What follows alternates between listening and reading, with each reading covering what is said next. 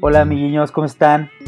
Oigan, pues este, estamos muy contentos. Esta vez tenemos un, invitado que, voy a dejar que, Albert en un momento más lo presente, después de que dé los, anuncios respectivos del, intro del programa. Eh, una vez más quiero, quiero preguntar por qué, por qué no nos han este, enviado dudas, ni un, ni un reclamo, ni un nada. O sea, yo no sé si lo decíamos la vez pasada, no sé si todo está muy bien, a nadie le... Bueno, por ahí sí ya hubo un planner que me, que me reclamó, tengo que ser honesto. y después vamos a tener este réplica, vamos a traer uno, ¿no? Pero bueno, eh, escríbanos eh, al, mailcito es, es dailybreadmx.gmail.mx No, a ver otra vez, otra vez, pero voy a editar está Es dailybreadmx.gmail.com y el arroba de Instagram es dailybread.mx. El arroba de mi querido Albert es... Alberto-Langerica. Y el otro, no, el, de, el invitado no lo voy a decir ahorita, para que ella lo diga. Para no revelar de una vez, ¿no? Y pues nada, eh, los dejo con mi querido Albert, que va a hacer la presentación de, nuestro invitado. Bueno, este, pues qué decir. Yo creo que es muy interesante para nosotros poder ver esta parte de alguien que está cumpliendo su sueño. Creo que es justo de lo que va, lo que hemos estado platicando.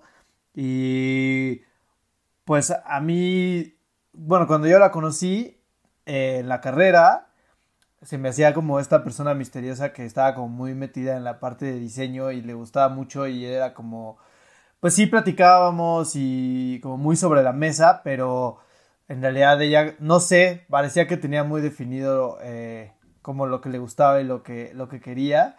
Este, ahora ya, hablando de este famoso grupo de WhatsApp que, siempre hacemos, pues me he dado cuenta que, que, no necesariamente tenía definido, pero que ha tomado ciertas decisiones que la han puesto en una situación muy, muy padre. Entonces, bueno, es diseñadora, artista, tatuadora, este, muy buena tatuadora, este, recomendada y, calada por, su servidor. Este, nada, es que a mí sí me tocó de lo primero, o sea, todavía económico. este, entonces, agarraste pues, oportunidad. Ceci, este, mucho, muchas gracias por estar aquí con nosotros y pues nada, te, te doy la palabra. Qué chida presentación, gracias. Y qué chido que me invitaron. Bueno, yo escuché el audio, eh, el podcast eh, desde el primero y me gustó muchísimo la plática, súper amena y, compartiendo además como información que yo, que ya no soy tatuadora, me la sentí muy útil para cuando fui y, ahora también en, en, lo que ejerzo. Entonces, pues qué chido que me invitaron y seguro vamos a compartir algún tema que sea muy útil para, para quienes escuchan esto definitivamente. Yo creo que bastantes temas, ¿eh? lo que decía Albert del grupo de Watts. Yo, yo tengo que confesar, ya ah, empezando. Ah, para, que la vayan, para que la vayan estoqueando. Ah, sí, es muy importante esto. Por favor, danos tu arroba, mi querida Cés. Eh, en Instagram estoy como Páramo Cés, Páramo C-E-S. Y en Facebook estoy como C-E-S Páramo, al revés. Es lo mismo, Páramo Cés es Páramo. Ok. De todas maneras lo vamos a poner en la descripción del, capítulo y en algunas historiecitas de Instagram para que, bueno, nuestros 200 eh, seguidores te vayan a ver.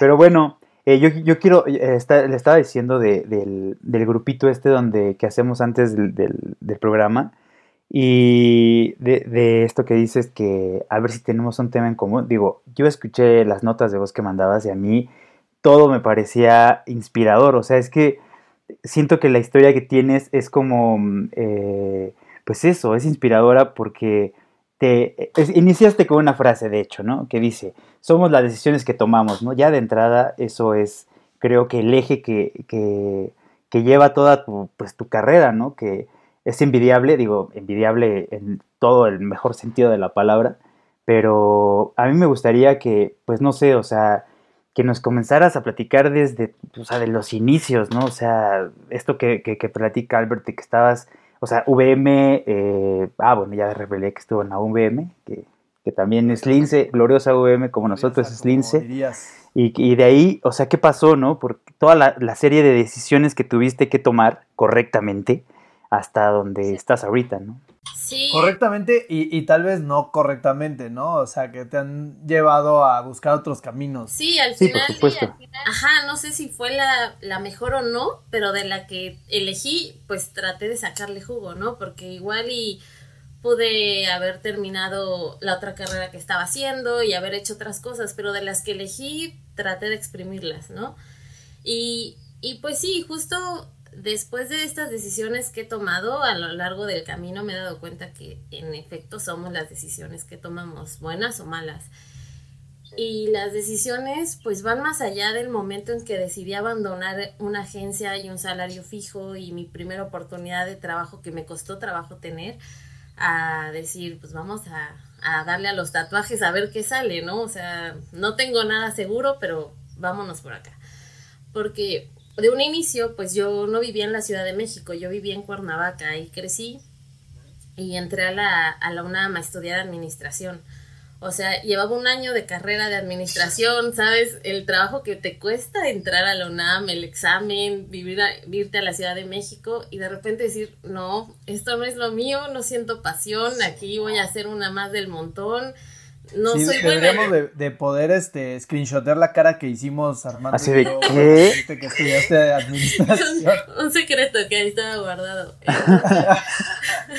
Justo ahí fue la decisión de decir o continúo aquí me costó trabajo llegar o sea a mí me costó trabajo entrar a la UNAM no o sigo aquí o persigo pues otro sueño que siento, o sea, como que ya empezaba a dar luz de, no, pues sigue, sigue tu sueño, ¿no? O sea, te la pasas dibujando, todos están poniendo atención y tú tienes tu cuaderno lleno de dibujos, sigue eso mejor. Entonces, al final decidí pues abandonar lo que había sido mi sueño en, en mi vida de prepa, ¿no? Es decir, irme a la Ciudad de México, a la universidad, está muy chingona, una carrera padre abandonarlo y decir vámonos a otro, o sea, este no era. Eh, obviamente tuve el apoyo de mis papás de decir, está bien, o sea, obviamente no estaban como muy contentos, pero está bien, te vamos a apoyar, eh, vamos a apoyarte también con la otra universidad, con todo y pues adelante. Ya estando en la uni, pues la termino, empiezo a estudiar, eh, a trabajar en la agencia y ahí em, surge la segunda decisión o sea, estas decisiones que yo estoy diciendo creo que son las que han sido parteaguas en el camino para llegar a este lugar, ¿no? En la agencia, pues, eh, tengo otro, otro momento decisivo de decir, o sigo aquí, o sea, me costó trabajo tener mi primer trabajo, porque pues sabemos que en la Ciudad de México somos un montón de gente buscando un empleo de diseñador y pues no es fácil. Entonces, eh, tener como que este primer trabajo, tu primer, tu primer sueldo que no alcanza para mucho, que lo estiras lo más que puedes y todo por, por un, un sueño que no tiene, no tiene cimientos, pues decides, ¿no? Como lo, lo dejo o lo tomo. Y ahí fue donde decidí pues tomar, tomar el sueño y dejar lo que tenía seguro. Y pues ahora, ahora después de, años de trabajo, esta decisión en la agencia fue como en el 2016 ya estamos en el 2020, o sea, de trabajar, de tener, eh, yo sentía que mi trabajo en México pues estaba creciendo bien, estaba madurando chido y tomar la decisión de decir, bueno, y si lo intentamos del otro lado del mundo, a ver qué pasa, ¿no? Entonces, justo son estas decisiones que no son fáciles de tomar, pero pues al final por algo, por algo las tomas y, y llegas a este lugar bien, si no hubiera tomado ninguna de estas decisiones, podría ser una Godín que estudió administración trabajando en un corporativo en Santa Fe, por ejemplo. Pero no, estoy acá. sí, sí, sí. Justo. Bueno, ya medio se reveló, digo, no era ningún secreto, pero ¿puedes decirles a nuestros amiguitos dónde estás en este momento? ¿En qué eh, ciudad? Ahorita estoy en, en Irlanda, en Dublín. Me vine este año, llegué en diciembre y aquí estoy desde hace, pues ya casi va a ser medio año, se pasa está, está, eso, eso también, eh, cuando lo escuché en el, el de voz, para mí, este, te digo, fue súper inspirador porque también ando como en ese rollo, ¿no? Así de, ya he platicado con gente que me dice, güey, es que lo que tienes que hacer es salir y pues también yo tengo la inquietud. Entonces también hace rato le preguntaba a Ceci que por qué se había ido a Irlanda y nos platicó ahí algo de, porque hay como un chance, ¿no? De, de trabajar ahí. Entonces, pues no sé, igual y voy a tomar la decisión más adelante. Sí. Ya que me sienta más inspirado. Terminando el podcast. Exactamente, terminando el podcast ya. Y bueno, y la pandemia, porque si no va a estar difícil, pero... que, creo que algo... bueno, pero llegas ya a estar en un lugar seguro y ya después cuando salgas, a la... cuando todos salgan, nadie se va a dar cuenta que tú no estabas ahí antes. Exactamente. Yo trabajaba aquí desde que nos fuimos. Este, creo que algo muy, muy importante en lo que dicen los dos, este, pues, bueno, una cosa es, eh, tal vez se escucha muy fácil esto de, de tomar las decisiones, este, pero creo que algo clave eh, de lo que hemos estado platicando, no solo en el grupo, sino ahorita ya se tocó el tema, es ese aventarse y al sueño, digamos, pues muchas veces no nada más es, eh, pues me salgo de una agencia, ¿no? Por ejemplo, nosotros platicábamos en lo personal que había sido, nos salimos de una agencia y empezamos un proyecto este, personal o nuestro, este, una agencia nuestra, etcétera. O te cambias de trabajo, eh, donde busques un poco más como lo que te gusta, bla, bla, bla. Pero justo lo que dice Armando, creo que es súper interesante el hecho de, de darle totalmente la vuelta y decir me voy a otro país y me voy este eh, a otro horario y a otras costumbres y con gente que no sé si conocías a alguien o no, pero finalmente pues no es no es lo mismo que aquí que igual y como que vas un poco ahí acolchonando tu salida de cierta manera de las agencias o lo que sea. Entonces creo que es algo como dice Armando súper inspirador es pues esta idea de de muchas veces te da miedo hasta pedir un aumento en una agencia, ¿no? O, decir, oigan, yo ya me quiero ir y ya son las 7. Al grado de decir, pues saben que yo ya me voy y me voy al otro lado del mundo y bye, ¿no? Y este, y pues ya es tu rollo y, y hasta donde tú empujes es donde, donde da tela para cortar, ¿no? Eso creo que es muy interesante. Este, entonces, pues cuéntanos un poco también como ese proceso entiendo que, que, igual ahora lo puedes ver un poco más sencillo, pero en ese momento ha de haber estado muy, complicado. Sí, sí, sí, pues bueno, no sé, tú me recuerdas en la escuela, como tú dices, te veías como una chica misteriosa, realmente era una persona muy penosa, o sea, me daba pena hasta levantar la mano para decir mi opinión, pero cuando empiezas como a salir al mundo pues te das cuenta que, tienes que alzarla y que tienes que hablar y que tienes que enfrentarte. Y cuando eh, eh, esos enfrentamientos que haces a la realidad, a, escribirle a la gente para que vean tu trabajo o a decirle a tu jefe, sabes que me voy, o sea, ya no quiero seguir trabajando aquí, y vas viendo que las cosas salen bien, o por lo menos tal vez no salen bien, pero no te pasa nada, vas perdiendo ese miedo y al final se vuelve como... A exponerte, ¿no? Sí, se vuelve un poquito, no adictivo, pero decir, pues si ahora le tiro un poco más lejos a ver qué pasa, ¿no? Entonces, creo que de ahí va. De ahí va, sí, al principio, pues, eh, me acuerdo cuando le, le dije a, a, mi jefe en la agencia donde trabajaba, ¿sabes qué? Me voy, o sea, ya lo pensé un chingo, pero ya no puedo estar aquí, pues me daba, me daba un poquito como, ¿cómo se lo digo? este, será una buena decisión o no, cómo le digo a, a, mi gente, a la gente alrededor, a mis papás, como de, oye, pues voy a dejar mi trabajo, ¿no? O sea, tengo un ahorrito pequeñito, pero sí. Además, eh, eh, ante los ojos de, pues casi de todos, eh, no sé, ustedes lo han pasado, los, los, tres creo que hemos estado en esa posición, muchas veces como que quieres no solo convencerte a ti mismo, o sea, convencer a los demás como de es la decisión correcta, pero muchas veces como para convencerte a ti mismo también, ¿no? Este, este miedo como de que, bueno, no sé si es miedo real, pero al final del día, pues sí es importante lo que la gente te puede decir como de, estás loco, ¿qué estás haciendo? ¿Por qué dejas un trabajo que te paga cinco mil pesos al mes, pero siempre va a caer, ¿no? Este, y entonces siempre eso sumado a, por ejemplo, un, un jefe que, con el que te llevas bien, un lugar que te guste, cómo cortas estas relaciones este, sin sentir, por ejemplo, pena, ¿no? O sea, como de, ching, ¿cómo le voy a dejar aventado el trabajo? Este, ching, ¿cómo, como que no me siento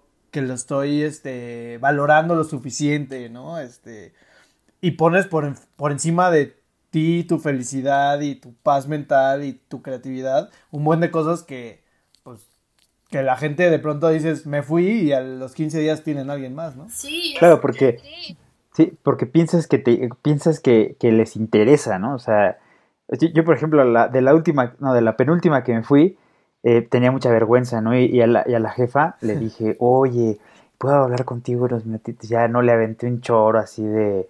Y, y, créeme que estoy muy agradecido y crecí mucho. Y yo esperaba que me dijera, no, no te vayas, estás loco, esta es una... Y me dijo, ay, bueno, pues te vamos a extrañar mucho. Ojalá que después puedas estar viniendo cuando hagamos fiestecitas. Y dije, no mames, yo estaba, estuve 15 días eh, como todo angustiado de qué me iban a decir. Le dije al otro jefe y me dijo exactamente lo mismo. Me dijo, bueno, pues que te vaya muy bien. O sea, yo me esperé así como, no, tu trabajo es importante, nos gustaría que... A nadie le interesa, ¿no? Pero, pero bueno, nos estabas diciendo, Cés, que... ¿En, qué nos quedamos? Que nos, de repente nos vamos, pero... Nada, está es bien, lo interesante, es lo interesante. Da, da, más tema, porque vas retomando claro. la información. Pues sí, muchas veces buscas la, la, validación de la gente, ¿no? Siempre tienes como un mentor o, o, alguien a quien le confías tus, tus decisiones, ¿no? Ya sea como tus papás o tu hermano mayor o al amigo más maduro que veas y le dices, oye, voy a hacer esto, ¿tú cómo ves? Y pues, uh -huh. no sé, esta decisión de voy a dejar mi trabajo por algo que no es nada seguro, nadie te dice, va, adelante, ¿no? Hazlo, es la mejor Exacto. decisión, pues no. Entonces, eh, debe haber debe haber como algún, algún factor muy fuerte que te haga tomar esa decisión que no es fácil de tomar. Ya sea que no estás nada a gusto en, en donde estabas o tengas un sueño como muy, muy bien, cl muy claro, que también eso es difícil, no siempre tienes un objetivo claro. Y por lo menos, claro. por, yo creo que ahorita a los 30, 30 y tantos que tenemos la mayoría, puede que ya, ¿no? Y después de un camino ya recorrido, pues conociendo y todo, vas, vas teniendo objetivos pero saliendo de la carrera, pues tus objetivos son, son un poco a veces, no sé, utópicos, ¿no? Y todos tenemos objetivos, pero no son tan, tan fáciles de realizar. Entonces, eh, pues no sé, yo sí tenía como también mucha frustración ya acumulada de mi trabajo y, y un sueño, no sé, un objetivo un poquito claro que era esto ya de, tatuar y me estaba gustando. Entonces, como que eso me hizo tomar la decisión, o sea, como la frustración, el no estoy a gusto aquí y el quiero intentar por otro lado, pero buscaba la validación de los demás y me decían, pues la neta no creo que sea la mejor decisión, pero pues al final tú tienes la última palabra. Entonces, cuando vas realizando las cosas y te das dando cuenta que los golpes no son tan duros y que puedes con eso y a veces empiezan a salir bien las cosas, pues empiezas ya a confiar un poquito más en tus instintos hasta un punto en donde ya no, ya no pides la validación de los demás. Ya, ah, ya con, con, con, tus antecedentes vas, vas diciendo, sí, es por aquí. O sea, ya empiezas a olfatear tus sentidos, ¿sabes? A saber por claro. dónde sí, por dónde no. Sí, claro. no sé si han visto la película, digo, la película, la serie esta de, de poco ortodoxa, la acabo de ver hace, en Netflix o sea, digo, no quiero decir que esa sea tu historia, por supuesto que no. O sea, no eres judía ortodoxa, pero, pero, o sea, es que creo yo la lectura de la, de la película, para, bueno, de la serie para mí es eh, ese impulso que te da la pasión, ¿no? No sabes ni por qué la tienes, pero, o sea, esta, no sé si ya la vieron, pero esta chavita trae un rollo de, que quiere ser músico, ¿no? Y, y, o sea, digo, su caso es extremo, o sea, no, no digo que salirte de una agencia o renunciar no sea cosa menor, pero esta chavita, o sea, tiene que renunciar a un rollo de, de, o sea, de tradiciones, de, de, de, olvidarse de cosas. Y, so, y algo que dices aquí que también me resuena es como, como empezar a creer, ¿no? O sea, llega un punto en el que, en el que dices, pues ya no me importa lo que, si la gente me, me aprueba, o sea, tienes que empezar a creer en, en, en, pues en tu trabajo, ¿no? En tus antecedentes. Pero esto, esto, esto que dices de, no, de que no sabes qué es esa como fuerza que te va llevando o ese instinto, pues yo creo que es la pasión, ¿no? O sea, la, o ese, ese, O sea, yo creo que lo tenías desde antes, ¿no? O sea, si no, no te hubiera salido de administración, ¿no? Y, y, de repente es dibujo y te va, o sea, y si te vas como hacia atrás, te vas dando cuenta de que hasta parece que estaba acomodado el asunto, ¿no? O sea, parece que cuesta trabajo al principio, pero lo ves en retrospectiva y dices, o sea, todo se fue acomodando a que a llegar a, a donde estás ahorita, ¿no? A, a Dublín, ¿no? O sea, siento yo que, que, que, que, por ahí va, ¿no? O sea, no, sí, justo creo que eh, eh, yo creo que si estás en una zona de confort, por lo menos a mí, esto es muy personal, como a mí me ha pasado, no encuentro tanto eh, la, la, pasión si estoy dentro de una zona de confort, pero si estoy en un momento de crisis, en un momento de, de que no me siento cómoda, es ahí donde empiezas em, como a, no sé, a pensar en, en, otras alternativas. Yo recuerdo muy bien una, una escena donde yo estaba en, en la facultad estudiando administración y solo me la pasaba dibujando, ¿no? Y quién sabe de qué estaba hablando el maestro, o sea, yo estaba en otro rollo y, y yo, yo justo en ese momento como de crisis de decir, pues, no, no soy feliz aquí, o sea, yo pensé que sí, pero no era esto. Y ves cómo dibujas y ves que en el, en el salón y sobresales, o sea, eres del montón, un salón de 60 personas, tú eras una más. Justo en ese momento es donde dices, no, pues, no, no soy de aquí, o sea, pero ¿de dónde? Entonces, ¿de dónde soy, no? Exacto, entonces, ¿de dónde soy? Empiezas a buscar justo, justo eso. Y recuerdo mucho también otra escena, o sea, tengo como un poquito las escenas grabadas de los momentos donde tomé las decisiones. Estaba en la agencia y yo estaba súper frustrada haciendo parrillas para, para, redes sociales.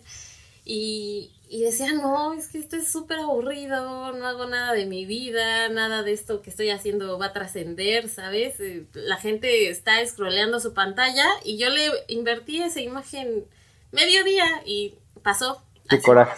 Seguro nadie la vio. mediodía y emociones eh, altas y bajas que te decían las y un personas Que, que te van diciendo cómo hacerlo, ¿no? Un like es el tuyo mismo, ¿no? Porque como sientes feo, vas y dices, bueno, para que tenga uno, y los demás son de 15 personas que trabajan contigo, ¿no? Porque todos tienen que seguir las cuentas de, la, de las que... Chavos, vamos a seguir eh, todos esta cuenta y vamos a darle like, por favor, hay que apoyar, no mames.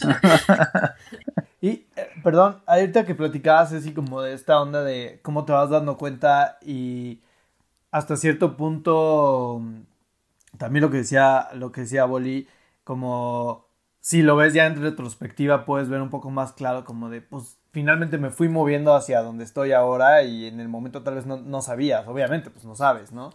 Este, pero, pues sí, creo que, que tal vez las señales no siempre son claras, pero cuando las sigues pasa lo mismo que que con lo de la agencia, de, decidir terminar una relación con una agencia y de pronto dices, ah, no me fue tan mal, ¿no? O fui, me senté con mi jefe y le pedí un aumento y pues resulta que los dos ya lo teníamos pensado, ¿no? O de eso, o si eres un freelance, de cobrar como deberías cobrar, o un poco más caro y, y que te digan que sí, cosas que normalmente nosotros estamos como muy acostumbrados a pasar y que muchas veces te limitas tú mismo porque dices, no, ¿cómo voy a cobrar esto? No, ¿cómo voy a pedir esto? ¿Cómo me voy a salir de esta agencia y así? Y en realidad, cuando te escuchas a ti mismo y como dices, cuando empiezas a creer en todo lo que ya has vivido y lo que sabes, y que no es que te pagan por ser dos manos que pues hacen lo que te dicen, este, sino que ya eres alguien que ejerce, pues ahí es cuando empiezas a darle valor a esto y entonces dices, bueno, quizá no sea por aquí, quizá tengo que probar en este, en este otro medio, o quizá si yo siempre he sido la que dibuja de un salón de puras personas que este, quieren ser administradores, pues entonces tal vez no es por aquí, pero no es que estés mal, ¿no? Simplemente, eh, pues puedes ir probando, ¿no? Este, no es que ya te saliste y entonces era la carrera y, y chin, dos años de mi vida perdidos porque decidí estudiar esto, ¿no? O sea, siempre hemos dicho eso en el podcast, que pues, siempre hay momento de decir pausa y voltear a ver, este, creo que eso es muy importante lo que dices, como de estas decisiones, no necesariamente en el momento te vas a dar cuenta que te van a llevar a un nivel así, este, en donde quieres estar tal vez, pero que sí vas sintiendo, o sea, sí te vas dando cuenta Sí, justo me parece importante eh, confiar, o sea, se oye como muy este, optimista, pero confiar un poco en ti y en, y, en, y en aprender a leer las señales, porque muchas veces las señales ahí están, o sea, te, te están siendo claras, pero pues si estás despistado, estás dormido, estás en otro rollo, no las vas a ver. Y yo creo que a mí lo que me ayudó fue un poquito verlas. Y a lo que iba en la agencia es que cuando decidí, decidí salirme, eh, pues ya estaba un poco nerviosa, como le digo a mi jefe y todo. Y cuando le dije, eh, me acuerdo mucho que me dijo como, pero a ver, dime qué es lo que quieres, ¿no? O sea, qué es, qué es lo que estás buscando, porque yo le, yo, yo le dije, pues no, o sea, ya no quiero estar aquí, pero como que no entendía bien qué onda. Y le dije, la neta es que no sé ni qué quiero, no, no tengo idea, pero sí tengo claro lo que no quiero, ¿no? Y lo que no quiero pues es seguir aquí, o sea, ya estoy bien aburrida, voy a intentar por otro lado, no sé si es la ilustración, el tatuaje, quién sabe, pero aquí ya no quiero estar, ¿no? Entonces, igual cuando estaba en administración era como no sé muy bien lo que quiero porque al final estudié diseño gráfico pero no estuve tan convencida. Cuando terminé la carrera dije ay como que no era por aquí no pero eh, tenía muy claro que no era la administración. Entonces tal vez no tengas muy claro el camino de a dónde quieres ir pero sí de dónde no quieres estar entonces eso ayuda eso ayuda a ir como depurando malas decisiones y, y hacer un camino pues, más chido para ti Sí, por supuesto, y aparte esas, o sea, esas a su vez son las señales, ¿no? O sea, no, no siempre las señales es como, o sea, tiene que ser así de por aquí, ¿no? Bienvenido a, a, Dublín, ¿no? O sea, sí, ¿no? O sea, igual y como dices tú, tuviste que estudiar administración y toparte con eso de decir, híjole, no es esto, y seguramente la vergüenza de llegar con tus papás y este, ¿se acuerdan que les dije que, o sea, e, esto, e, ¿estás de acuerdo? O sea, yo siento que, que eso, es, eso es una señal, o sea, es, es ver una, es, ver una oportunidad donde parecía que todo ya había valido, o sea, porque hay gente que dice, pues sí, siento que no es esto lo mío, pero pues ya esto me tocó y, y o sea, sabe, ¿no? Y se quedan en una carrera que pues o en algo que ni siquiera les gusta, ¿no? O sea, ya deja tú haciendo la parrillita, o sea, en algo que ni te gusta hacer, ¿no? Entonces, pues yo creo que, que, que, es el rollo de, pues de la señal, o sea, porque también me decías que, que como que, pues el, fracaso, es que a mí no me gusta como mucho decir fracaso, no le tengo miedo a la palabra, pero como que, porque yo no lo veo como fracaso, o sea, todo lo que me platicaste lo veo como decir, güey, pues son oportunidades que ella, que ella vio, ¿no? O sea, decir, ¿sabes qué? Aquí no es, me voy a mover. Sí, y que se va este construyendo, ¿no? O sea, digamos que son piezas, escalones. Exacto. Y, y, yo creo que, por ejemplo, aunque, aunque dices que no estabas muy convencida de diseño, o sea, yo quisiera después preguntar, porque yo creo que esa, eh, como, ¿qué tanto de diseño eh, hay en tu, en tu trabajo ahorita, no? O sea, porque yo creo que todo lo que vas experimentando, aunque no te dedicas a eso, le sigue, ya, le sigue respondiendo a lo que te dedicas, ¿no? O sea, yo ahora que ilustro tengo mucho de, de diseñador, o sea, no me puedo quitar ese estigma del diseñador, o sea, casi todo lo hago eh, como simétrico y buscando que una composición, ¿no? Entonces, pues... Pues yo creo que el tatuaje eh, está totalmente relacionado con el diseño, con la ilustración, o sea, siempre tienes que estar pensando en la composición, en los colores, en, sintetizar una idea, ¿sabes? O sea, eh, los clientes llegan y a mí me gusta mucho porque es como digo, diario llega un cliente diferente, ¿no? Y con ideas totalmente diferentes y solo te dan como el concepto, ¿no? De quiero, quiero esto, quiero que represente esto y pues tú ya empieza ahí toda la libertad creativa de a ver qué hago con, con lo que él me dio. Lo padre del tatuaje es que no tienes tantas limitantes como tienes a veces cuando haces un logotipo, por ejemplo. O sea, es, es, es, es como hacer ilustración. La limitante es eh, em, pues eh, en la piel de la persona, no siempre, bueno, la, la, limitante es que es en, en, piel, entonces al final la piel envejece y tienes que pensar en el diseño, cómo se va a ver en, en 10, 20 y 60 años. Y también pues el tamaño y pues lo que, lo que busca el cliente. Eh, últimamente, eh, últimamente, como ya, ya tenía como el estilo un poco más definido, eh, pues los clientes ya sabían lo que iban a obtener. Entonces, yo y mis clientes ya teníamos una relación muy bonita porque los clientes llegaban con una idea, yo la dibujaba, ellos ya sabían más o menos qué iban a, obtener porque me venían buscando por el estilo y por la manera de resolver sus ideas. Entonces cuando yo se las enseñaba era ya raro el que me decía no me gusta, vuelve, vuélveme a proponer otra cosa desde cero, ¿no? Entonces eso fue ya al final, cuando ya tenía mi diseño bien bajado. Cuando no, pues era era estar adivinando como qué quería. Bueno, te dan la. Yo pido que me den muchísimas referencias, lo más que puedan, casi casi que me platiquen su vida y yo de ahí bajo, bajo el diseño. Pero pues sí, más de una vez me hacía, o sea, tenía que repetir eh, el, diseño muchas veces porque es, es difícil atinarle qué es lo que está pensando, qué es lo que espera la gente. Pero quería leer una cosa de que el otro día me mandó este mi novia de procrastinación que siento que está súper chingón. Entonces dice, Today I learned that procrastination isn't about laziness. It's about avoiding the negative emotions that come with doing whatever task it is. Entonces, literal dice, You avoid the task by doing other tasks that don't bring you those emotions. Therefore, it's not laziness. Instead of a project for work, you organize your kitchen cabinets because it's about the emotions associated with the task, not the, not the task itself. ¿No? Y, creo que es algo muy importante. O sea, eh, la procrastinación que a uno le da a nosotros como creativos, creo que al menos los tres creo que nos ha sucedido, como lo que platicabas, y estar dibujando en una clase, o nosotros estar viendo un video, o eh, cuando tienes que estar haciendo un arte, o lo que sea, ¿no? Este, y habla como de, en realidad no es que te dé flojera hacer eh, la tarea, eh, la tarea que te, que te, encargaron, digamos, ¿no? O, que tienes que hacer, sino lo que estás, es tu cerebro protegiéndote de las emociones que sientes cuando estás haciendo esa tarea, ¿no?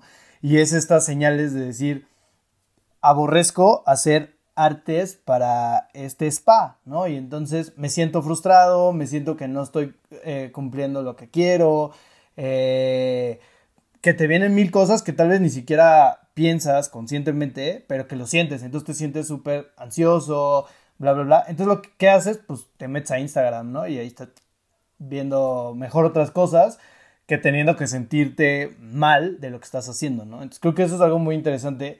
Si, si tienen otra, otro tipo de opinión de la procrastinación, escríbanos al correo, por favor, pero creo que es, es muy, muy tal cual en el punto. Sí, sí, claro. Yo incluso, bueno, yo creo que la, la, procrastinación, ya de por sí es una palabra complicada, este, eh, yo, yo, creo que cuando, cuando sí, eh, siempre hay, yo creo que siempre hay, ¿no? Siempre es el de, puta, me pude haber, este, o sea, cualquier cosa y de repente tienes algo que hacer y ya le diste una vuelta a tu casa, y de repente, me voy a lavar los dientes y ahí estás, o sea, buscas cualquier actividad para no hacer lo que tienes que hacer, pero yo creo que cuando haces lo que, lo que te gusta hacer, sí hay, pero es muchísimo menos, ¿no? O es más controlable. No sé, ¿tú, ¿tú qué opinas de eso? O sea, tú que eres tatuadora, ¿cómo manejas eso? Sí. O sea, el sí hacer lo que debe ser. ¿Cuánto tiempo puedes invertir en un tatuaje, por ejemplo? En un tatuaje, por ejemplo, no puedo procrastinar porque además tienes al cliente ahí te está viendo esa autoridad. Entonces no es como me voy a poner a ver Instagram mientras a ti te está doliendo, ¿sabes? Eh, justo ahí no procrastino, pero es algo psicológico, ¿sabes? Tienes, tienes quien te vigile, entonces no puedes hacerlo. Es como estar en la escuela o algo así. He hecho tatuajes de hasta 10 horas, donde estoy 10 horas sin, sin pararme, ¿sabes? O sea, de repente me paro en 3 horas y vamos a estirarnos y a seguirle pero justo eh, creo que mucho de la procrastinación y de esto que tu, cerebro siempre se dispersa es, es, que tu cerebro está buscando em, alternativas para, para luchar contra lo que tienes que hacer porque cuesta trabajo muy, bueno, yo lo he notado, me cuesta mucho trabajo concentrarme. Entonces, cuando tienes que hacerlo, pues es, es como un doble trabajo para tu cerebro, ¿sabes? No solo vas a aprender, no solo vas a leer, no solo vas a pintar, sino tienes que trabajar con la concentración. Entonces, si te cuesta trabajo concentrarte, tu cerebro está buscando como, no, no, hoy te tenías que lavar los dientes, bueno, hoy. Y así, otra vez me voy a concentrar, pero te está costando trabajo. No, pero tenías hambre, ¿no te acuerdas? Voy por una galleta y es como, siento que esa es la procrastinación, es como Sí, tu sí. cerebro Entonces- luchando contra lo que tienes que hacer. ¿Te guste o no? O sea, sim- siempre cuesta trabajo concentrarte para ciertas tareas. Sí, claro. Bueno, Sí, ahora sí vamos. Literal, Perdón. Bueno, sí, porque ya vamos, ahora sí, ya creo, creo que queda 30 segunditos.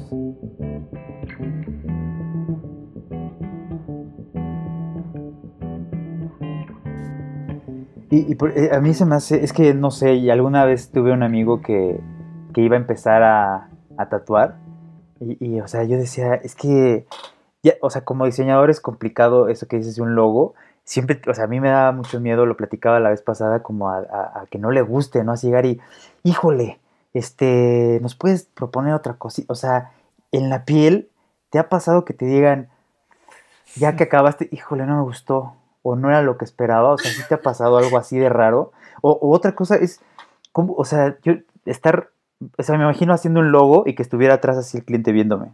O sea, puta, yo no podría, ¿no? O sea, y tú estás ahí con el tatuaje y te están viendo, o sea, o, que de repente la riegues. Digo, yo no sé si la riegas, ¿no? Pero que la riegues y, lo volteas a ver así. y él no sabe ni qué, ¿no? ¿Qué? ¿Qué? ¿Qué hiciste? ¿No? Este, nada, es, esta es parte del diseño, ¿no? O, o cómo, cómo, cómo, cómo lidias con eso, ¿no? Porque se me hace que es, o sea, responsabilidad muy inmediata. Con el logo como sea, al tiempo, pues, ahí lo capoteas, ¿no? Pero Sí. estando con el cliente ahí, a mí se me hace, la verdad es que admirable y, que- y- y difícil, ¿eh? O sea, Sí. algo que justo eso, este, sumando un poco a lo que dice Armando, es como este pasar al pizarrón todos Sí. los días y estar sí. en el pizarrón todo el tiempo, ¿no? O sea, Pe- Pero incluso en el pizarrón lo borras, o sea, dices, ay, bueno, pues ya la cagué Bueno, y sí, pasa tu asiento, pero lo aquí, borras, ¿no? o sea, incluso yo, yo como cliente no me Sí. imaginaría así de, o sea, no contigo, pero con cualquier otro tatuador, no, soy virgen de tatuaje, o sea que podrían ser una buena oportunidad después para hacerme algo, pero, o sea, imagínate de repente, ¿y cómo le dices al, al tatuador así, híjole, es que no me gustó, está cabrón, ¿eh? O sea, bueno, ya vamos a dejar que nos responda ella, pero... ¿Me puedes, ¿me puedes hacer otras dos propuestas? Sí, imagínate. Sí, pues son habilidades que vas desarro- desarrollando definitivamente. O sea, desarrollas el poder trabajar bajo presión totalmente porque te está viendo el cliente. O sea, el responsable, bueno, tú eres el responsable, pero el cliente quien te está pagando todo el tiempo, casi todo el tiempo tiene los ojos en lo que le estás haciendo. Entonces, al principio, pues yo me ponía muy nerviosa. Era como de, ah, no, no puedo tatuar si me están viendo. Ya después te acostumbras, o sea, Sí, es, es, solo es acostumbrarse a eso. Lo, lo voy a anestesiar, señor. Sí, pues casi, casi. O voy a hacer que le no, no, pues, pues sí, o sea, te acostumbras a trabajar con eso y justo al final, cuando ya, bueno, no al final del año pasado, que ya sentía mi, mi estilo un poco más evolucionado, justo el, ya tener un estilo como bien definido y que la gente te busque por eso y que esté convencida de lo que tú le mostraste como propuesta, a ti te da seguridad, o sea, ya no estás como a la expectativa de a ver si le gusta o no le gusta porque ya te aprobó el diseño. Y después de, de estar tatuando varios años, pues ya la técnica ya sabes cómo va a quedar al final, o sea, sí, ya es un poquito más cuestión de seguridad y confianza que el mismo trabajo te va dando. Al principio, pues definitivamente no fue así, o sea, me daba me daba un poco de, no miedo, pero sí nervio que me estuviera viendo el cliente, que qué tal que me equivoco, o sea, que se me borre el stencil y ahora para dónde sigo, o sea, son, son los miedos que vienen al principio, pero pues ya después los vas superando. Oye, Ceci, ¿tú tienes muy claro las etapas de tu estilo? O sea, cuando han cambiado, como que tú pudieras decir, no sé, me tardé tres cambios importantes este, en mi estilo de tatuaje o no, o ha sido una evolución como orgánica continua. Sí, ha sido una evo- evolución muy orgánica. Al principio empecé tatuando puro eh, blackwork, que es pura tinta negra, porque hacer color era muy complicado. Siento que es mu- mucho más complicado que hacer que trabajar solo con tinta negra. Entonces, pues todos empiezan con, con, con tinta negra, ¿no? Es como lo más sencillo. Y mi trabajo, pues por lo mismo, era, era otro estilo, más sencillo, con otras sombras, no sé, lo resol- resolvía muy diferente las ideas porque la técnica era diferente.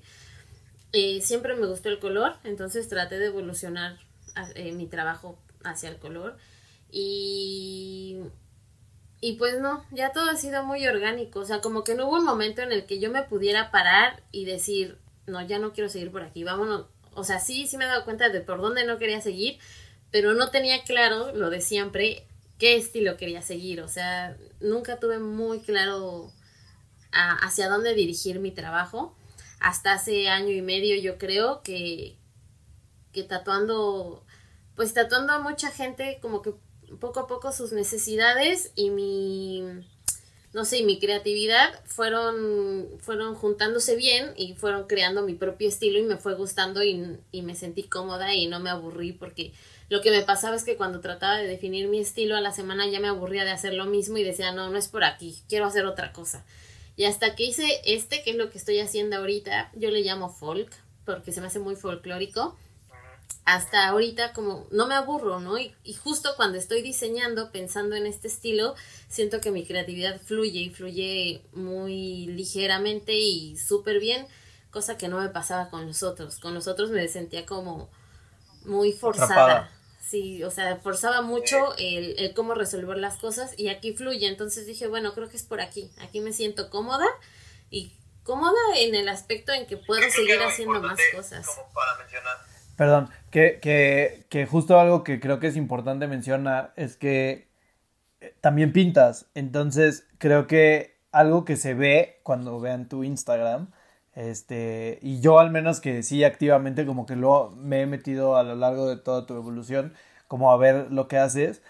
Este, siento que eh, no, no que hayas llegado a un punto, porque no quiero decir que de pronto ya llegaste a un punto y ahí te quedaste, porque entiendo que es una evolución constante, pero como que lograste abrir ese mismo abanico de posibilidades de las cuales como que gozabas en un soporte como era el papel o, algo como más, este, pues no la piel, digamos, este, como que lograste desarrollar esa libertad también como para la piel, ¿no? O sea, a mí me parece increíble como la calidad que tienes como de dibujo sin línea negra, sin contorno, este, que las diferencias de color hagan como todo ese juego de profundidades, eh, brillo, eso se me hace increíble y se me hace que es mucho de tu parte de pintura.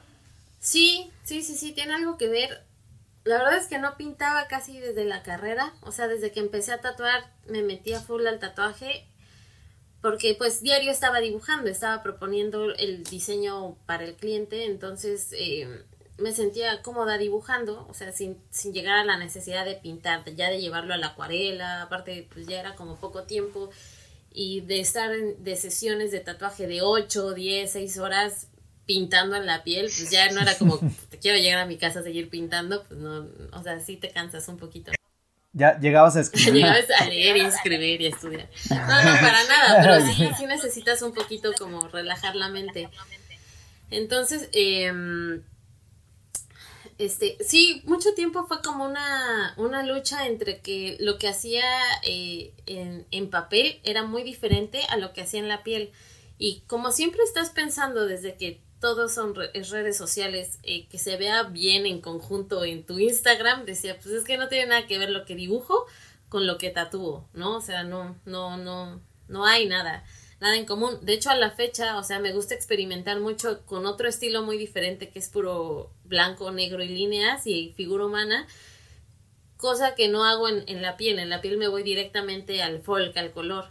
Entonces, ahí todavía es una discusión actual de cómo lo llevo a cabo o cómo, cómo puedo hacer que, que machen los dos juntos. Ya hasta puedo hacerlo en la piel. Entonces, son los nuevos como, eh, no sé, ¿cómo decirlo? pues te, te, empieza a dar curiosidad otra cosa. Ya llegué a un estilo, al folk, pero ahora, ahora pienso, no, pues se me antoja hacer lo que estoy haciendo ahora en papel, también llevarlo a la piel, pero aparte juntarlo con el folk y a ver qué sale. Y, es justo eso cuando la creatividad la dejas fluir. Eh, no sé, salen resultados muy interesantes y más se va alimentando. Entre, entre más vas haciendo, más la vas alimentando. Justo. Sí, yo, yo, yo quiero decirte que yo no conocía, la verdad, pero ahora que lo revisé, Ah, me sorprendió todo. Tengo unos favoritos, pero hay uno que tiene que es como una tira de papel picado, así súper mexicano, como una pierna. no manches, lo he visto como, yo creo que como unos 20 minutos seguidos, así de digo, güey, no, este, o sea, yo, yo neto, o sea, no sé si alguien tenga esa misma, o sea, algo así parecido, pero yo nunca he visto un tatuaje así, o sea, he visto cosas, o sea, muchos, ¿no? O sea, pero ese, ese la verdad es que sí, sí me sorprendió y hablé con mi hermana y así, de ti, ¿no? Estaba platicando con y le dije, ve este pedo. Y también me dijo, si me hiciera tatuaje yo creo que me haría, eh, primero con ella y, uno muy similar a, o sea, como de, es que creo, que hasta como conceptual me gusta, no sé, pero quería nada más allá aventar una flor a, ese, tatuaje que digo, me encantó, a mí, a mí me gustó. Y hay otros por ahí de animales que también se me hacen muy interesante todo, todo el color que manejas y digo, o sea, yo con toda la ignorancia que manejaba, yo pensaba que era más fácil meter color, ¿no? O sea, dice, no, pues es el concepto que traía, pero no sabía que técnicamente era tan complicado. Bueno, todavía no lo sé, pero ya que nos dices, o sea, ahora, ahora todavía lo valoro aún más, digo, no, está, está, está muy, muy, muy, siento yo que son como una serie de cosas que van al tatuaje, esto de los nervios, la técnica, la piel, o sea, Está, está la verdad muy, muy, muy, muy locochón esto de, del tatuaje. Eh, sí. No, que justo en el tatuaje, o sea, yo no me puedo echar todas las flores de todo nació de mi creatividad, ¿no? Porque los, los clientes traen sus ideas y al final mi trabajo me ha permitido conocer gente súper chida, súper interesante, o sea, no sé, como antes tatuaba muchas flores y muchas plantas, muchos de mis clientes son biólogos, ¿no? Y me encanta porque platican de todo, o sea, te platican de animales, de insectos, del clima, de lo que sea. Tengo clientes que, no sé, están estudiando filosofía o que son comerciantes o lo que sea. Entonces, siempre al final, mientras tatúas, te están platicando su vida. Y no siempre, pero a veces. Y, y, y muchos de ellos tienen ideas muy interesantes. Entonces, cuando cuando te escriben, oye, quiero que me hagas esto, pues a ti te, te suena y dices, va, lo hago. Por ejemplo, esta idea de la tira de papel picado, tal cual la chica me dijo, quiero una tira de papel picado, o sea, cosa que a mí no se me hubiera ocurrido tatuar y al final quedó súper bonita, o sea, ya en lo que le metí yo creatividad fue en el diseñito de adentro del papel picado, pero la idea fue de la chica, ¿no? Entonces, muchas cosas que he hecho es como estas ideas locas de clientes que tal vez no tienen esa habilidad del dibujo, pero son muy creativos porque pues, muchos son científicos, pero tienen la creatividad a full, ¿no? O sea, trabajando en otro lado y te piden a ti que lo que lo interpretes a tu manera. Entonces es como el conocimiento de alguien súper chido con la creatividad de otra persona haciendo match y, y, sale un resultado interesante. Entonces, sí, sí, es el trabajo en conjunto. Casi lloro. No, es que está. A mí me tiene fascinado este del. Oye, oye, pero además qué bueno que, tocas esos temas porque ya necesitábamos hablar bien de los clientes. Ya alguien. Alguien que, hablara bien del cliente, ya es mucho. De un cliente. Mucha pedrada. Sí, oye, pues no podría hablar mal de ellos porque, pues, ellos me dan trabajo, ¿sabes? O sea. Claro, sí, son parte del trabajo. Y, puedo ponerme exigente de, ay, no me gusta que me, me pidan esto, que me exijan esto, porque sé que no saben de lo, de lo que yo hago. O sea, yo no voy a llegar con el cliente matemático, el cliente biólogo, el que tiene un, un, trabajo muy específico, hablarle de, de, su tema, porque pues no sé, ellos me vienen a enseñar a mí, yo realmente no sé de lo que hacen a diario no puedo esperar que ellos sepan de lo que yo vengo trabajando desde hace 6, 7 años todos los días. Entonces tengo que ser como un poco empática, decir, pues sí, o sea, como dices Armando, yo no sabía que hacer color era mucho más complicado que hacer negro. Por algo siempre se cobran más caros, me tardo lo triple, ¿no? Haciendo color que negro. Entonces ser, ser como un poquito empático con la gente que no conoce del tema, pues, de todos aprendes. Yo creo que eso, eso que acabas de decir, perdón Armando, nada más, no sé si lo ibas a subrayar tú, pero siento que es súper valioso también como para la parte de un diseñador que trabaja en una agencia o un diseñador que es freelance, no, no un tatuador, por ejemplo, sino todos nosotros que siempre creemos, bueno, muchas veces creemos que vamos en este caballo y vamos diciendo, esto es así y esto es así y tú no sabes de lo que estás hablando, yo soy el diseñador, ¿no? Este, o sea, creo que eso es súper valioso, que que también este, esto que acabas de decir se puede llevar a este ámbito del diseño y del el, que te toca hacer desde branding o un diseño súper sencillo de lo que sea, de un arte o lo que sea. Este, esto que acabas de decir de un cliente y como de cómo escucharlo, interpretarlo y, y hacer una mancuerna no nada más decir como de, te voy a dar el, te voy a hacer el favor de brindarte mis conocimientos como diseñador y este, y de nada, ¿no? O sea, creo que eso es súper valioso, que pensar lo que acabas de decir, pensarlo también en el ámbito del diseño, bueno, de todo lo que la gente ejerza que nos escuche, pero pues sí, en realidad es eso, es una mancuerna que haces con un cliente que sabe mucho más del tema, Armando ya lo había platicado en otro podcast, este, es súper valioso eso.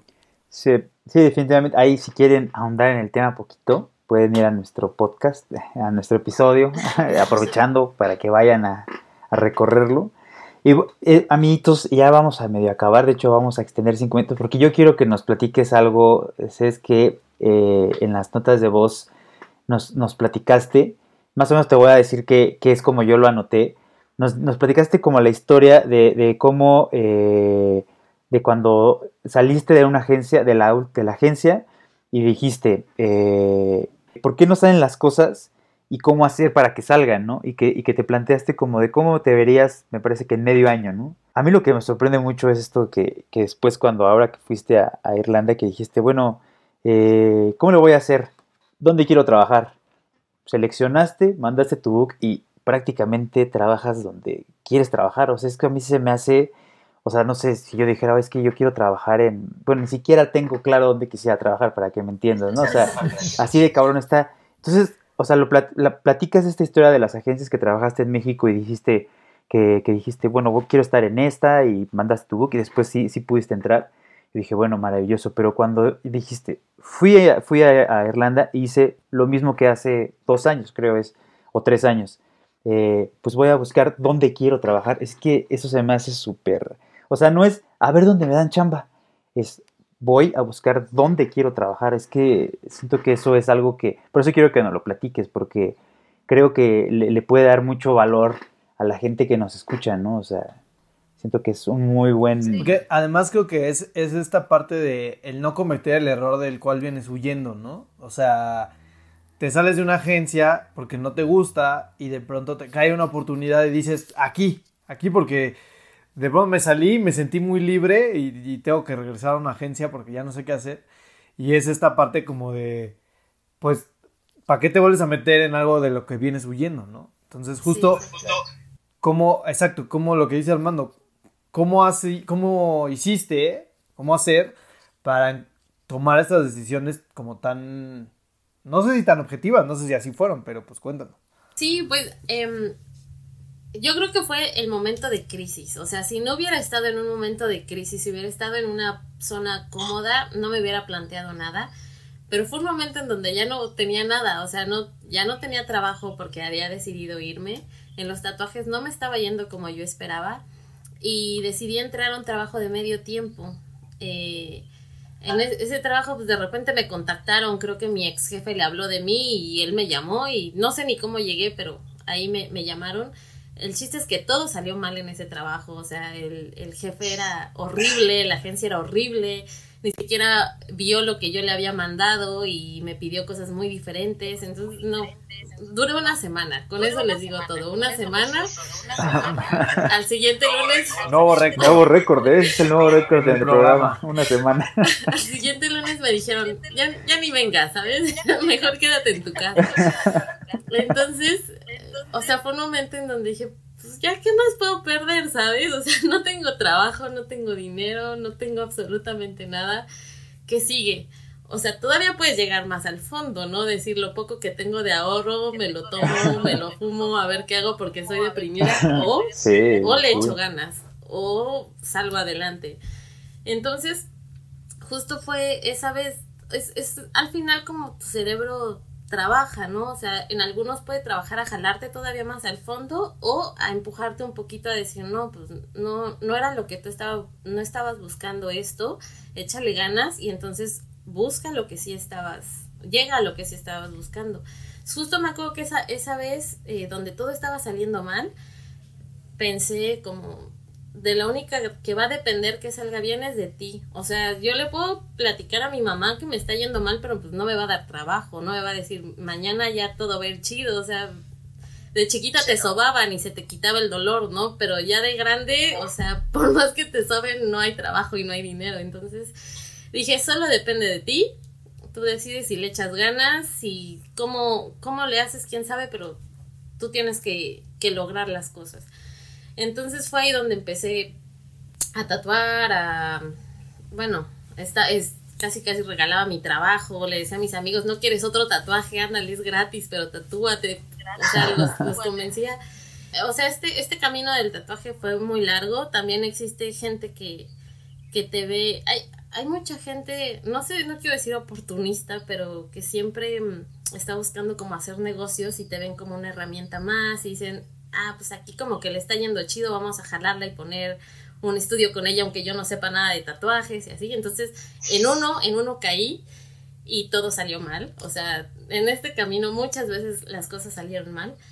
Pero, pero una de, esas veces, este, todo estaba saliendo muy mal y dije, ¿cómo me veo, cómo me veo en, en, tantos años? O sea, no, me sigue yendo mal en los tatuajes, o por lo menos no me está yendo como yo esperaba. Sigo, sigo sin el trabajo fijo de una agencia, sigo sin ingresos fijos. Fue ahí donde, donde les conté esto de cómo me visualizaba en dos años, ¿no? O sea, como que en este momento de crisis pensé, ¿a dónde quieres llegar de nuevo? Y ahora sí, ¿cómo te visualizas? O sea, ¿qué es lo que necesitas para llegar a eso que te estás visualizando? Lo primero que me visualicé fue como quiero tatuar en este estudio. Era un estudio que, que me llamaba mucho la atención por los tatuadores que trabajaban ahí, por la manera en cómo llevaban el estudio. Eh, sentía que era gente que trabajaba con mucha pasión. No era el estudio más famoso, pero me gustaba mucho cómo trabajaban. Y dije, bueno, la neta es que me veo tatuando al lado de esta persona. ¿Qué tienes que hacer entonces? O sea, ¿cuáles son los pasos a seguir? Tener el nivel para estar ahí y que te volten a ver, escríbeles y me moría de pena, o sea, siempre he sido muy penosa, dije, ¿cómo, cómo les voy a decir, ella aquí estoy y, y mi, mi trabajo no está al nivel, ¿no? Pero al final también pensé, pues está la pantalla de las redes sociales, realmente nadie sabe quién soy, es solo mi trabajo, si, si hago el ridículo no van a saber que era yo, ¿no? Entonces les escribí sin pena, al medio año me llamaron, me dijeron, va, vente para acá, nos late tu chamba, estuve trabajando con ellos y, y ahora eh, que vine a Irlanda dije, bueno, esa fórmula que no fue hace, ya fue hace más, fue en el 2016, fue hace cuatro años.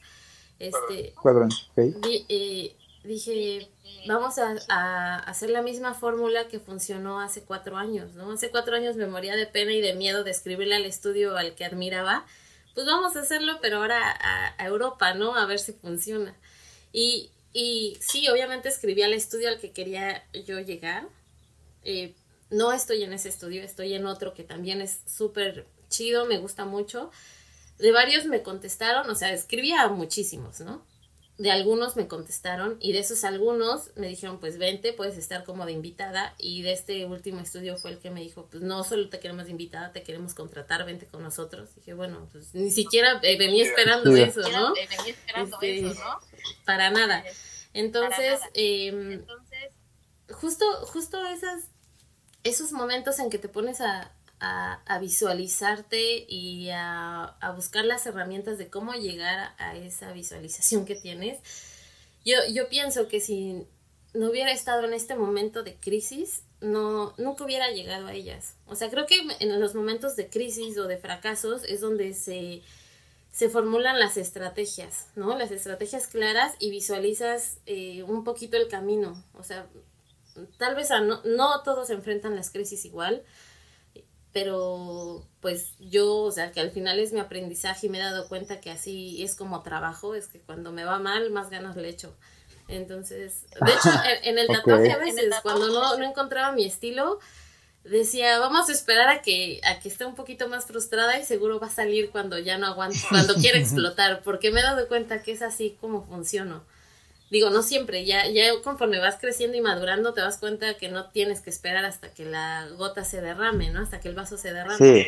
Pero aprendes un poquito a, a, entender cómo es que tu cerebro trabaja y no el de todos trabaja igual. Sí, claro, pues ahí está, o sea, o sea, digo, si alguien pregunta así como de, oye, ¿cómo le hiciste para estar allá y trabajar en un estudio? Pues ahí está, o sea, no es una fórmula como tal, pero yo siento que es como de, pues, muéstrate, ¿no? O sea, o sea, pues enseña tu trabajo, escribe, quítate el miedo, y pues si no te aceptan, no pasa nada. Digo, dices, te llamaron medio año después, ¿no? O sea, yo creo que incluso ya ni sabías, ya ni lo considerabas, ¿no? De, ay, o sea, fue como una sorpresa, un regalito, ¿no? Hacia... O si ya, o si esperabas. No, cuando llegó era como que llegaron los Reyes Magos. Sí, no, y además, además, creo que un punto importante a tocar es que tú también debes de ser consciente qué tan capaz está, o sea, está listo tu trabajo para, para, para buscar esas oportunidades. Eh, le, le, le platicaba a Alberto, creo que a los dos, que, que yo este viaje lo tenía planeado desde hace dos, tres años. Y eh, justo el año pasado me iba a venir y dije, no, creo que todavía no es tiempo, ¿no? Vamos a dejarlo madurar un poquito más en México. Entonces, eh, y si yo me hubiera venido el año pasado, mi trabajo no hubiera evolucionado como evolucionó en México, mi portafolio habría sido muy diferente y seguramente no se me habrían abierto las puertas que se me abrieron. Me esperé un año, o sea, es, tampoco es como que me esperé dos días, o sea, es un año, un año de trabajar todos los días, de ya tener el objetivo claro, el objetivo era venirme para acá, entonces trabajar todos los días para llegar acá. Y no solo para llegar acá económicamente, sino para llegar acá a un estudio con un trabajo decente que mostrar. Con, no sé, es, es, es muy, muy, no sé, como falso hablar de esto, pero de seguidores, al final influyen. Sí, por supuesto. Es, triste, pero influyen. Entonces, de trabajar para que, para que tu cuenta mm, sea una cuenta, no sé, decente, que, que, que puedas mostrar en, en, otro país y te digan, va, vente para acá, ¿no? O sea, tal vez hace un año no me hubieran contestado los estudios que me contestaron y todo hubiera, todo el plan habría sido muy diferente al de ahora. Sí, claro. Tú llevas todas tus redes. Sí, sí, sí, yo llevo todo. En algún momento me, me ayudaron, pero me ayudaban más como con, con la agenda, con hablar con los clientes, pero posteos y todo eso sí yo lo llevo. Ok. Pues eh, ya se eh, vas a acabar el tiempecito, nos quedan cuatro minutitos. Si nos das chance, ¿sí? ¿Sí? va, perfecto. Entonces vamos. Ya, va a amanecer. Ya va a amanecer allá. Ya, me eché mi café, no bueno, antes de que se acabe, oye, este, allá vimos también, ya vimos hasta un Ruby que yo creo que hasta se iba a ir a dormir. Sí, ¿no?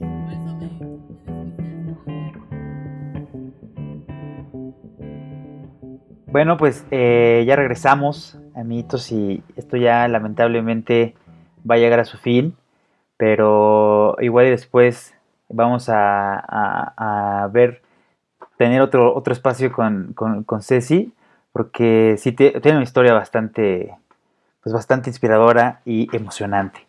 Entonces, este, pues eh, llegó el momento, Ceci, de, de la aclamada sección la campana de la basura.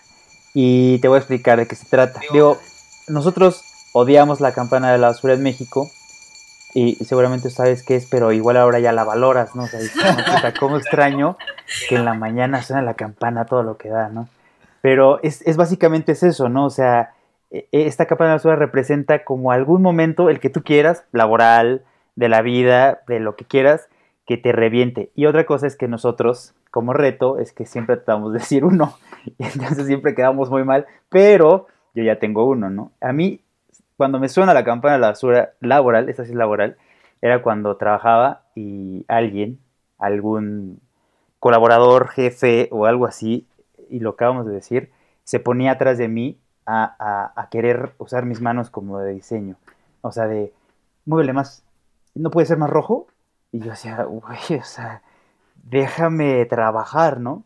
Y ya lo que más, más, más me reventaba, así cuando ya la campana la tenía aquí sonando, pero feo, era cuando la persona que estaba atrás, que a veces no era diseñador, eso le incluía yo creo que más enojo, eh, decía, a ver, a ver, dame le muevo, put. Eso sí era motivo de, o sea, no sé, por lo menos ir al baño a relajarme, sí, ¿no? Entonces, pues ahí está, hoy salí avante, esa es mi campana de la basura, va mi querido Albert, mientras tú piensas la este, tuya. No, podía, no podía quitarme de la mente esa escena de la película Ghost, eh, en donde están haciendo este barro. Ah, ah, de, de cómo tu jefe manejaba tu mouse. sí, ya, que- ya que le mete la mano, pues destroza mi pieza, ¿no? Mi pieza de, de Pero, pero te que- dejabas un rato porque pues, pues es el jefe, ¿no? Sí, te haces como el comprensivo. ¿Más rojo? Claro. pues, Sí, yo creo que Le sí, más, ponemos más rojo. Eso, Exactamente. Yo, híjole. Es que Albert siempre sufre no con su sé. momento de la basura. Bueno, bu- e, es, es muy, ho- hoy sí está muy débil. Bueno, no sé, igual todos van a decir que están muy débiles las anteriores, ¿no? Pero pues como no nos han escrito, pues no sé. Entonces, y- este, me vale madres.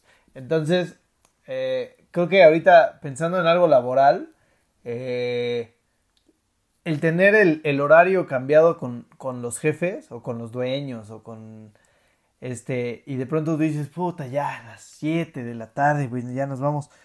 Este, ¿Se pueden caer tantito a junta? a junta. Porque, porque ellos llegaron a las 2, 3, ¿no? Entonces, pues ahorita es cuando ya, ahorita ya calentó el cuerpo, ya te quitó el sueño de comer, entonces ya le vas a entrar duro a la chamba. Entonces, o sea, en esta cuarentena, o sea, esa, mi campana de la basura es estos falsos horarios, este, de los cuales te dicen un papel, pero en realidad es a conveniencia de quien esté arriba de ti, este, Ajá. pues, cada vez que se, que se hace flexible ese horario, me suena la campana, ¿no? Este, sea para una junta, les mandé un mail, lo revisamos rápido, este, ya te vas, ya pagaste la compu, es que te iba a pedir algo rápido.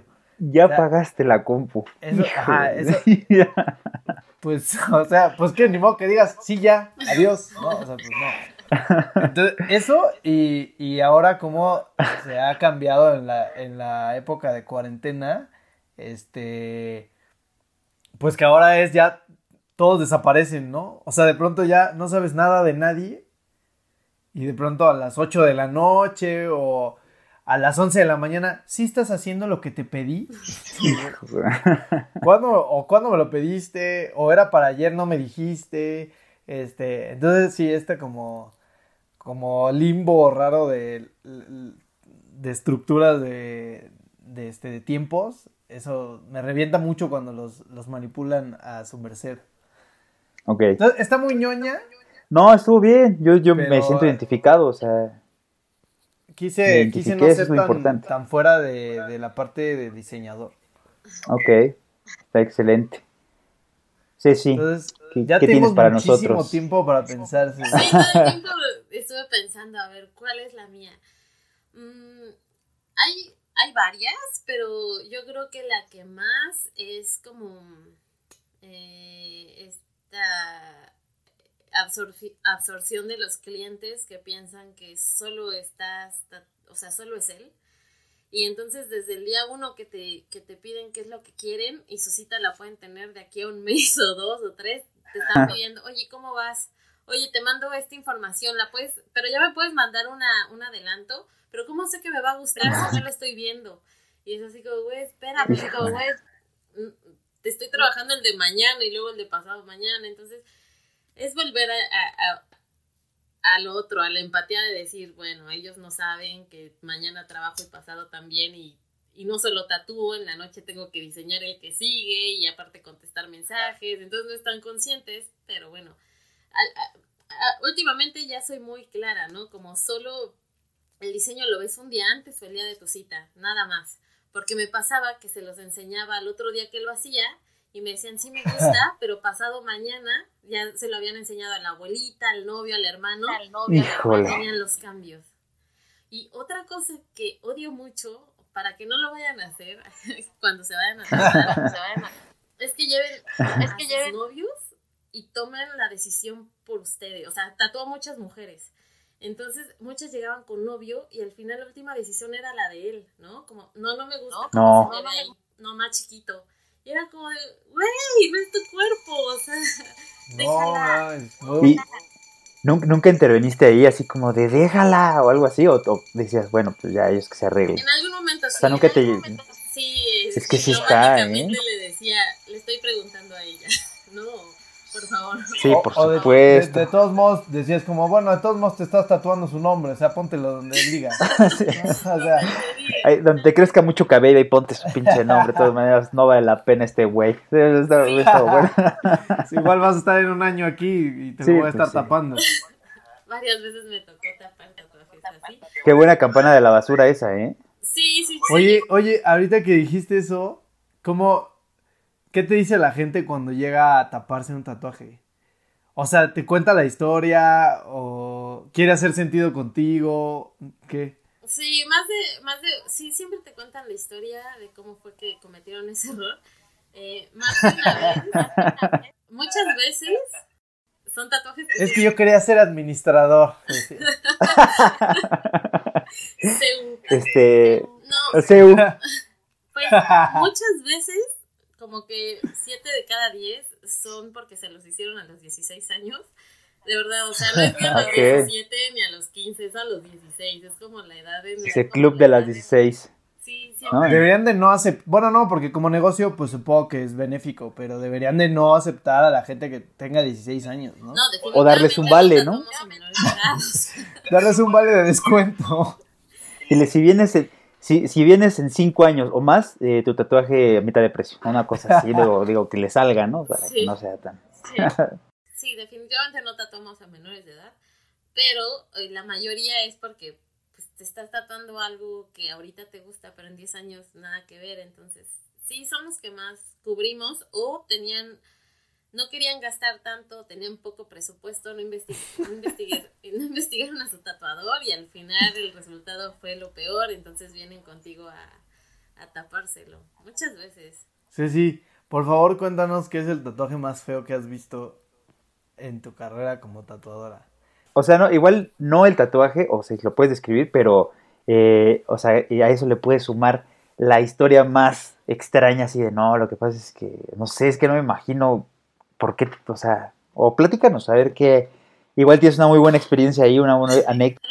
Siempre hay buenas anécdotas. Bueno, últimamente no, no recuerdo una, pero cuando empecé a tatuar, yo salía con un chico que, te, que Alberto conoció, que de repente nos íbamos, su familia vivía en, en la sierra de Querétaro, en medio de la montaña, un pueblo súper hermoso, y yo, eran mis primeros pininos del tatuaje, entonces llevaba mi, mi cajita de herramientas llega, llena de tintas y de, y de agujas para practicar con la gente de allá, porque pues al final el presupuesto era poco, el de ellos, eh, no tenían como, no eran muy exquisitos o que te dijeran, no quiero esto perfecto. Entonces era, era chido para practicar con ellos, querían tatuajes por poco dinero o a veces hasta gratis y ahí era perfecto. Entonces, como era un pueblito en medio de la, de la montaña, había mucha gente que venía de, deportada de los Estados Unidos o que había estado en la cárcel. Entonces, ta- cubrí varios tatuajes carceleros, ¿sabes? Así hechos con aguja y tinta china. un, un vato loco cubriéndolo con Un vato- con un Bart unas Simpson. lágrimas, ah, no, está fea, ¿verdad? con un Bart Simpson. Sí, yo creo que esos fueron mis, o sea, estuvo, es- fue una muy buena experiencia porque a mí me daba mucho miedo tatuar antes de ir ahí. Entonces, me acuerdo que una vez nos fuimos como dos semanas y estaba tatuando así de a tres personas diarias, ¿no? Entonces, cuando yo regresé, cuando regresé a la Ciudad de México, fue como, ahora sí, pásenme lo que quieran, ¿no? Ahora ya, me era, era un servicio a la comunidad. Sí. Pero justo, justo ahí fue donde hice tatuajes, cubrí tatuajes muy chistosos que seguramente no volveré a cubrir, o sea... O sea, no volveré a cubrir aquí porque pues es complicado que llegue alguien que estuvo en la cárcel y que y me contaban sus historias, ¿sabes? De cómo se tatuaron esa cruz o cositas así.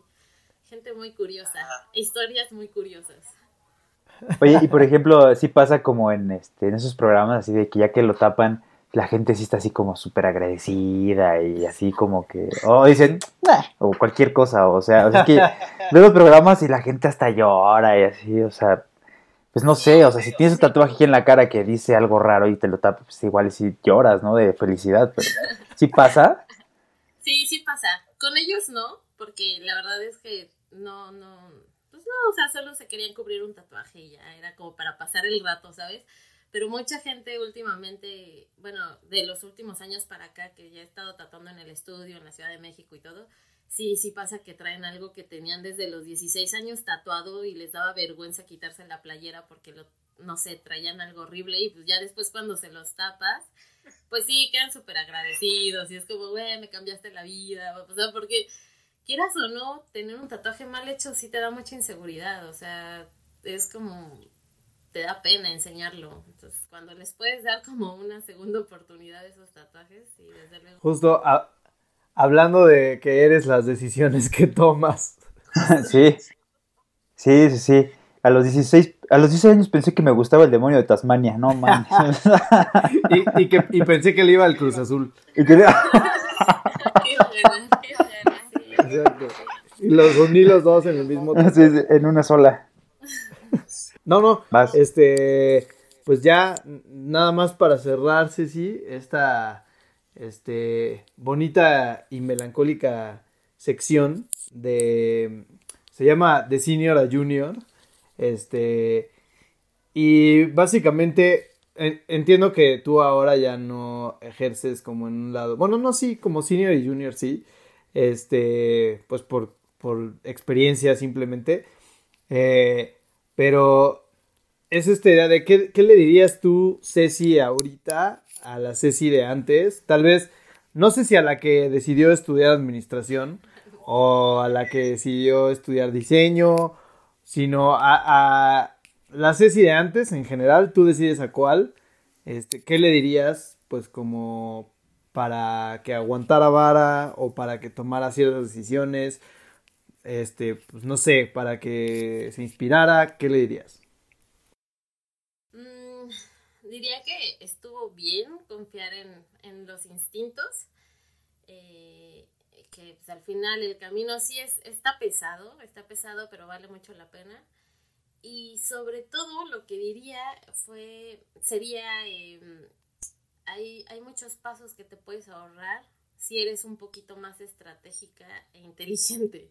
Porque creo que varios, muchos, no sé, más de un año estuve trabajando sin un estilo, o sea, ¿sabes? Si ni siquiera, no sé, seguro sí lo buscaba, pero no llegaba, o sea, estuve haciendo como dentro del tatuaje mucha talacha que me pude haber ahorrado si desde un principio hubiera trabajado más en desarrollar lo propio, o sea, en tener una propuesta.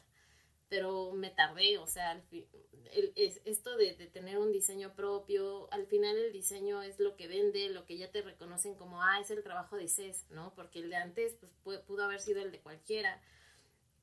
Eso llegó hace año y medio y llevo seis años, siete años tatuando fue un proceso muy lento. Cuando yo veo tatuadores ahorita que empiezan a tatuar ahora y en año y medio ya tatuan súper chingón con un estilo súper definido y digo, güey, ¿por qué yo me tardé seis años, no? Entonces, sí pensaría, sí le diría en ser un poquito más inteligente con la estrategia que vas a, vas a tomar para, para tu trabajo.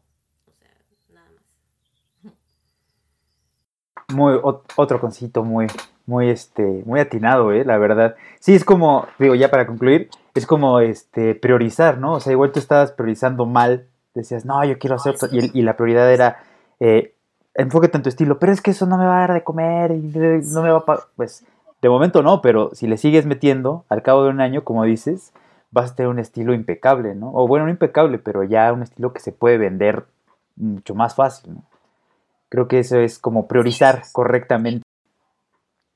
pues listo, amigos. Ay, perdón, ya le. Oye, perdón, perdón. Ajá. Este, una, una pregunta, Ceci. Este, ¿has visto a alguien que haya, se haya hecho un tatuaje o has visto en redes un tatuaje que tiene tu estilo pero que no lo hiciste tú? O sea, como de pronto ver algo como de, no mames, eso me lo robaron a mí. De repente sí veo, al final no es como que yo sea la única que haga esto, no sé. Igual en México no he visto muchos que hagan como este tatuaje así de sin línea y como con muchos contrastes. Acá sí lo he visto más. Pero sí, sí he visto gente que ya lo está empezando a hacer. Está, chido, ¿no? Al final cada quien... El chiste es no... Tendrás el mismo estilo, pero no lo conceptualices igual, ¿no? O sea, vete por tu línea. Y hace poco un chico subió uno que era muy parecido a algo mío, pero me gustó porque justo me etiquetó como inspirado en el trabajo de Cés Páramo y dije, ah, qué bonito. Ah, qué súper bonito", chido. o lo sentí súper chido y le escribí así como súper fan de, güey, gracias, qué chido que te inspiras en mi trabajo. Entonces, sí, pero otro Te así- mando, te mando la factura. y a mis abogados. y a mis abogados. ya te están investigando. Sí. No, de ahí en fuera como una copia o así, no tanto. No, y aparte eso incluso hasta, hasta se siente como de, pues te están tomando de referencia, digo, ya eso te pone en otro nivel automáticamente, ¿no? O sea, ya que, que tu trabajo lo quieran como imitar, eso ya habla de que está en otro nivel, yo siento. Sí, ¿No? sí, sí. Y que no sucedería si no hubieras definido un estilo, ¿no? O sea, finalmente Exacto. eso creo que está bien padre. Sí, justo. Sí, justo. Sí, sí, sí. Pues, Pues ahora sí amigos, ya, ya llegamos al final lamentablemente de este episodio. Estuvimos muy contentos. Ceci, eh, no podemos expresarte lo agradecidos que estamos con esta entrevista. La verdad es que nos la pasamos muy a gusto y, me gustaría comprometerte a que después nos des una segunda parte, eh, igual, igual en la segunda temporada, no lo sé, porque creo que todavía quedan muchas, este, o sea, yo tengo todavía muchas preguntas que hacer y como vas y como eres de que vas avanzando, yo creo que si la hacemos en seis meses tendrás más cosas que contarnos, más experiencias y todo esto.